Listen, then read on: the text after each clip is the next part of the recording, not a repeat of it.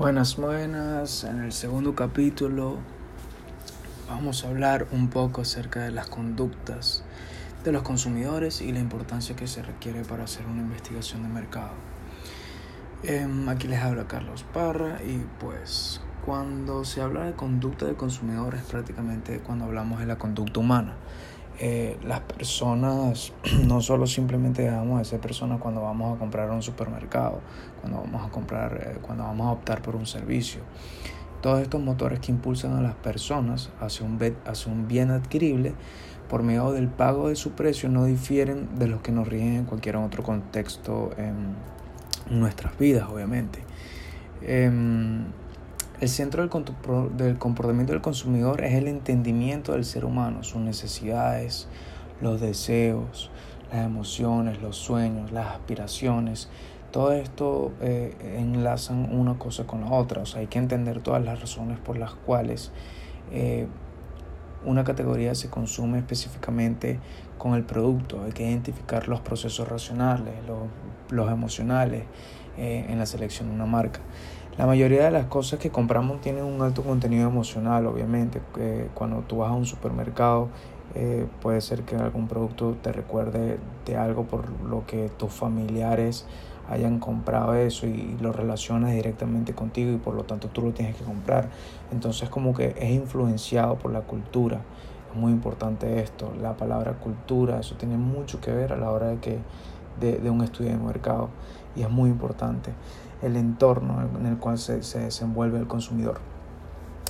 Obviamente todos los seres humanos somos eh, muy influenciables y nos gusta seguir las tendencias marcadas por la cultura, eh, como por ejemplo eh, el, iPhone, la marca de carro, también todo esto va a depender de la cultura. Hoy, como ya lo dije anteriormente, todo va a depender de, de la cultura, de, de, qué es lo que se use más, qué es lo que se mueva. Bueno, para conocer el comportamiento de los consumidores, obviamente es necesario apoyarse en las ciencias sociales. Si vamos a un punto de vista más eh, estudiado, y en especial en la psicología y la antropología.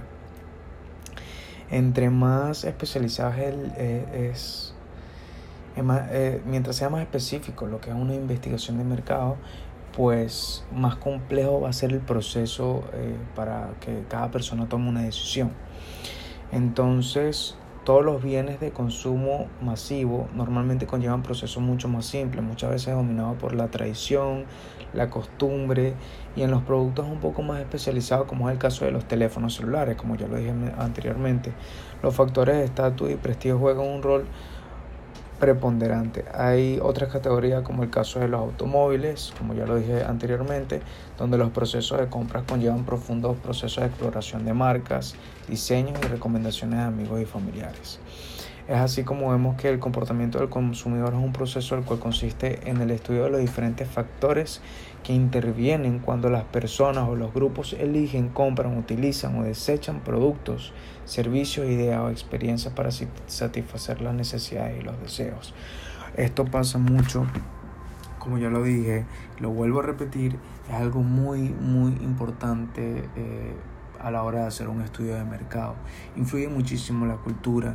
Eh, ah, se pueden ver muchos ejemplos. Uno se puede eh, posicionar eh, en los zapatos de cualquier persona cuando ve este tipo de ejemplos de teléfonos celulares, como es esta gran marca que es el iPhone.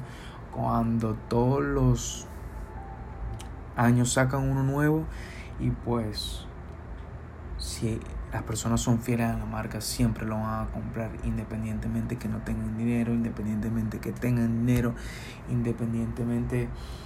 Entonces, todo esto es muy importante a la hora de hacer un estudio de mercado, o sea, saber en qué, en qué, mm, cómo entender eh, el proceso psicológico y cómo las personas consumen y reciben todo esto, todo, toda esta información. Gracias, nos vemos en el siguiente capítulo.